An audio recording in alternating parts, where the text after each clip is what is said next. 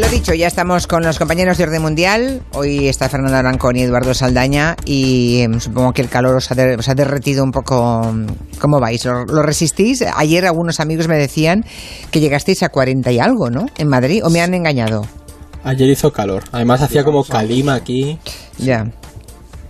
Pero bueno, eh, lo lleva, es llevadero, de momento. vale, no os habéis derretido. Vale. No, no, no, aguantamos. Bueno, pues empezamos con, como siempre, con preguntas de los oyentes. La primera nos la manda por correo. Luis pregunta, ¿cuáles son los criterios que hay para que un país imponga sanciones sobre otro país?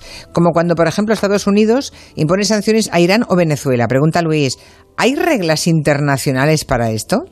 ¿Las hay, Fernando? Sí, las hay y no las hay a la vez. Me explico. Uy. Eh, La mayoría de la mayoría de sanciones que a menudo vemos en el mundo, pues bueno, son absolutamente legítimas en tanto que los eh, estados son soberanos en sus relaciones con otros países, ¿no? Eh, por ejemplo, retirar al embajador de un país o expulsar del tuyo al embajador de otro es una sanción de tipo diplomático que, que los estados tienen todo el derecho de realizar, ¿no?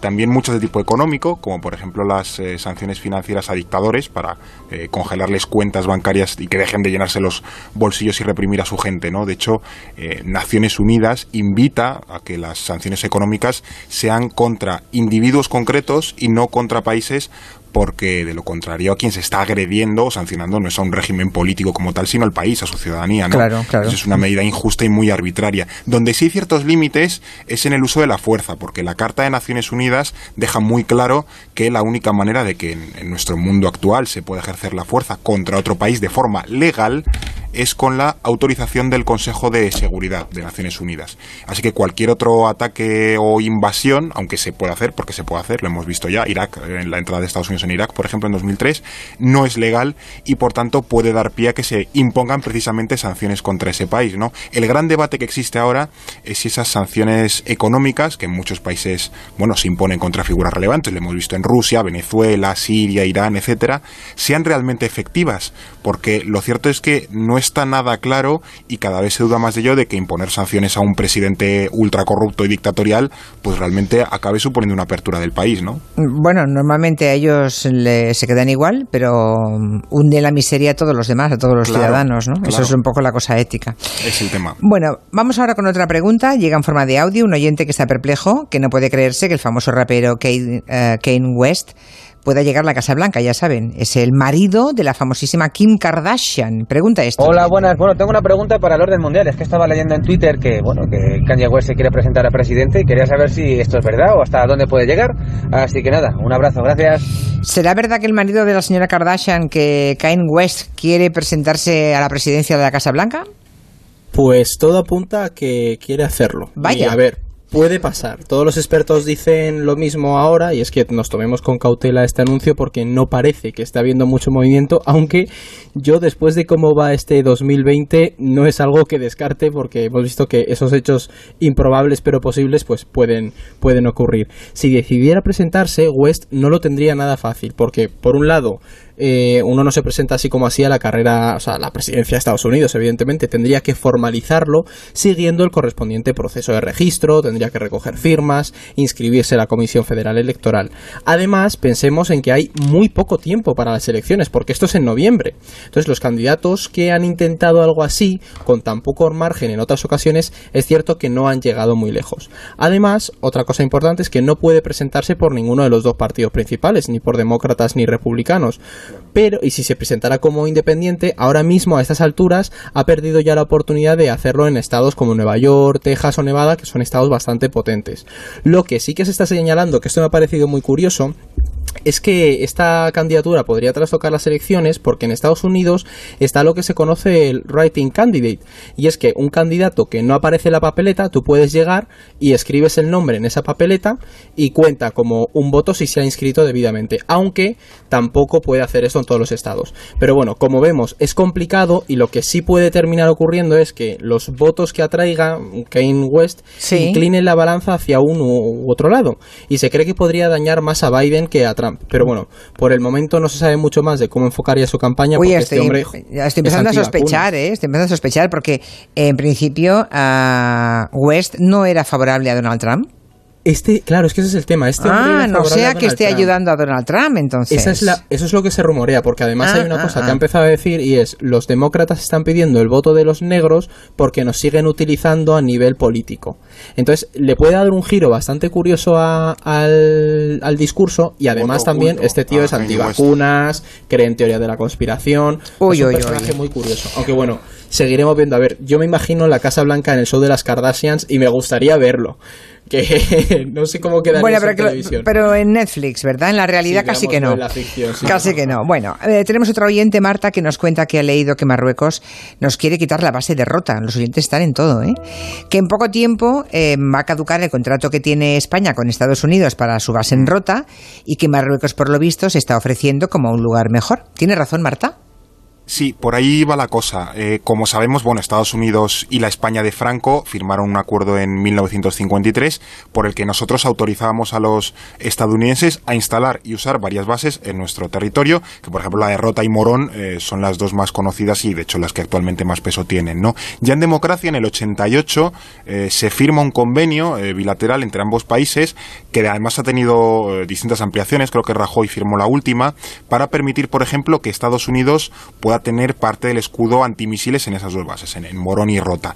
Y el tema es que ese convenio expira en mayo de 2021, es decir, en menos de un año. Así que si no lo renovamos, parte de ese contingente estadounidense no podrá continuar con las consiguientes eh, pérdidas económicas que eso generaría, por ejemplo, para la comarca. Así que el gobierno, el, gobierno español, está trabajando para cerrar ese acuerdo. Mientras tanto, y lo publicaba el, español el otro día, Marruecos, al parecer, pues bueno, está trabajando para eh, llevarse parte de esos efectivos estadounidenses a una base en Alcázar Seguir, que está una localidad entre Ceuta y Tánger, es decir, muy cerquita, al, otro lado del estrecho.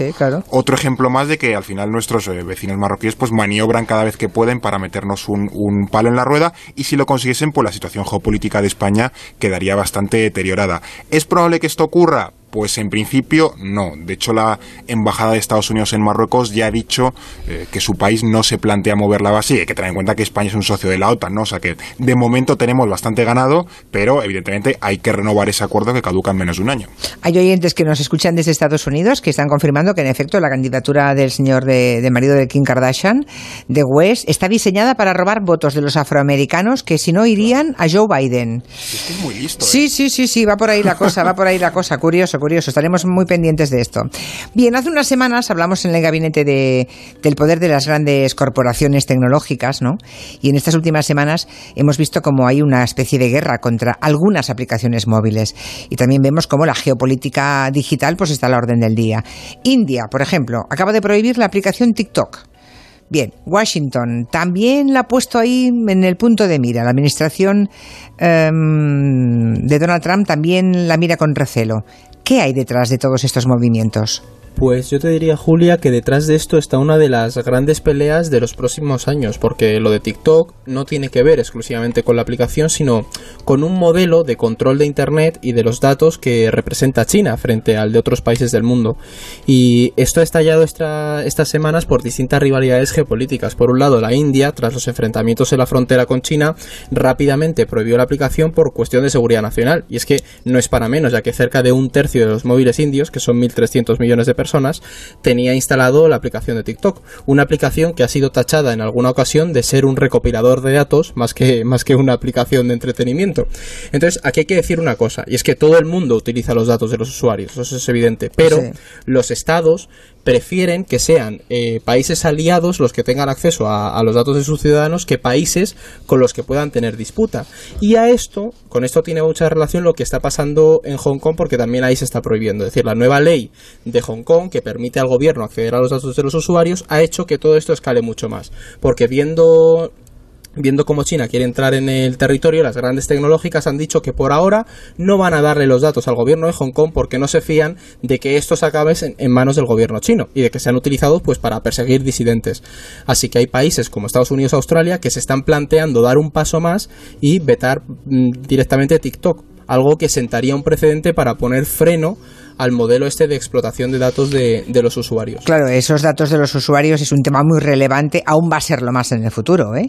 Recordemos que todavía se está implementando, por ejemplo, el tema de las aplicaciones para rastrear los contagios de la COVID-19. Seguramente la pandemia ha acelerado todo este proceso y seguramente corremos riesgos, ¿no? Claro, y en cierta medida se puede decir que es, bueno que haya sido así. Es decir, eh, la cuestión de, cómo los gobiernos podían, gobiernos democráticos, por ejemplo, podían utilizar los, los datos para mejorar nuestra vida, pues era un debate que ya estaba en, ciernes y es cierto que la pandemia lo, lo ha acelerado y que tener en cuenta que la cantidad de datos que nosotros generamos, cada personita hoy, pues es un recurso muy valioso y también útil, eh, más todavía en situaciones de, de, crisis, ¿no? Es decir, la posibilidad de rastrear de forma eh, más específica o quirúrgica, por así decirlo, los contagios, en vez de tener que hacer, bueno, medidas totalmente indiscriminadas, se puede hacer precisamente gracias a los datos. Eh, la paradoja que existe aquí es que la mayoría de nosotros somos mucho más reacios a darle nuestros datos a gobiernos, y los nuestros gobiernos, no a gobiernos dictatoriales, que al final son datos o gobiernos sobre los que podemos tener un control evidente, pero luego regalamos de forma constante nuestros datos a empresas de medio mundo que hacen con ellos lo que les da la gana y normalmente con intención de, vendernos cosas, ¿no? Eso, ya ha hablado Eduardo de las apps, pero bueno, infinidad de webs, eh, sitios de compra, etcétera, etcétera, ¿no? La parte mala es que evidentemente no todos los gobiernos son democráticos y muchos países autoritarios, pues claro, ven que con crisis como esta se allana el camino para implementar medidas de control sobre la población, pues evidentemente siempre con la justificación de la seguridad nacional, de proteger a la población, ¿no? Entonces es un debate que hay que tener, no es algo que habría que evitar o rechazar de plano, sino abordarlo de la forma seria y, sobre todo sabiendo que nuestros derechos se deben respetar. Lo hemos visto en Etiopía, ¿no? Hemos visto cómo el gobierno rápidamente ha cortado Internet porque había protestas en el país y, bueno, pues mm, muerto perro, muerta la rabia, ¿verdad? Pues se corta Internet para que no puedan organizarse. Digamos que Internet y la tecnología puede valer para defender la libertad, pero también se puede convertir en una herramienta para afianzar lo contrario, el totalitarismo. Sí, totalmente. De hecho, Etiopía lo mencionamos porque es el ejemplo más cercano, pero esto en Turquía pasa a menudo. De hecho, Blas y yo, por ejemplo, hicimos Erasmus allí y te, cada dos por tres te encontrabas sin Twitter o con Facebook cerrado. Y como tú apuntas, Julia, proteger los derechos humanos en la red se está volviendo cada día más importante, porque esto está impulsando, eh, está impulsado, perdón, especialmente por las disputas geopolíticas que hay y sobre todo porque el control de gran parte de las tecnologías no está en manos de los estados nacionales, sino en manos de otros, como pueden ser China o Estados Unidos. Y es que es lo que decíamos antes, que conforme crece la dependencia tecnológica de todo el sistema, los países están mucho más preocupados por lo vulnerables que pueden ser si otros controlan el acceso de, los, de los datos de los ciudadanos. Entonces, el modelo en el que China disputa, el momento en el que China disputa el sitio a Estados Unidos y a otras democracias liberales, también lo hace con su modelo de gestión político. Y ahí entra el uso de las tecnologías. Entonces, vamos hacia un punto en el que tendremos que empezar a preguntarnos quién queremos que tenga acceso a nuestras tecnologías, al rastro de, que, de cada personita en Internet, si bien nuestro país y los países más próximos o países con los que pueda haber un conflicto en un futuro. Y es algo muy delicado que estamos viendo como la pandemia pues lo ha incrementado y las disputas, guerras comerciales y demás muchísimo más. Bueno, vamos ahora con un picoteo rápido, una revista de prensa rápida. Ayer vimos al, presidente mexicano, López Obrador, llegar a Estados Unidos para reunirse con Donald Trump. Hemos visto un titular muy llamativo, ¿no? Que, que muy bien, que se siente muy respetado. Claro, los dos líderes están siendo cuestionadísimos en sus respectivos países y me pregunto en qué se pueden ayudar dos presidentes que parecen estar tambaleándose. Pues así rápidamente a Trump le viene muy bien porque dice eh, se gana el voto latino y además a su público más fiel le dice que por fin ha conseguido que México controle la inmigración y por otro lado Obrador empieza a decir que ha conseguido que Donald Trump y los Estados Unidos dejen de intervenir en la política interna mexicana y los dos salen ganando. Hemos visto cómo pasan de pelearse a desecharse la mano en cuestión de tres meses. Es que Dios los cría. Ya, ya, ya eso, dos que se tambalean, ¿no? Que van, dos que cojean, patos cojos, ¿no? Igual cogidos, pues consiguen caminar juntos. No está mal. Siberia está ardiendo, lo contó aquí Gallego ya hace, hace un tiempo. Eh, la tundra está ardiendo con una enorme facilidad, ¿no?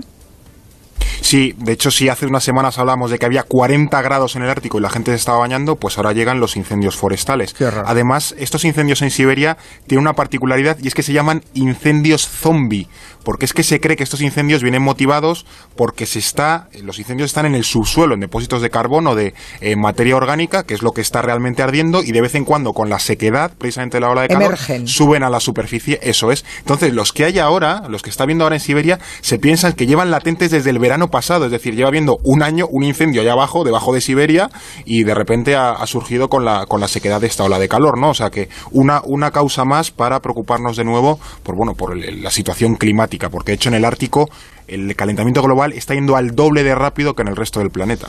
Este señor es Bolsonaro.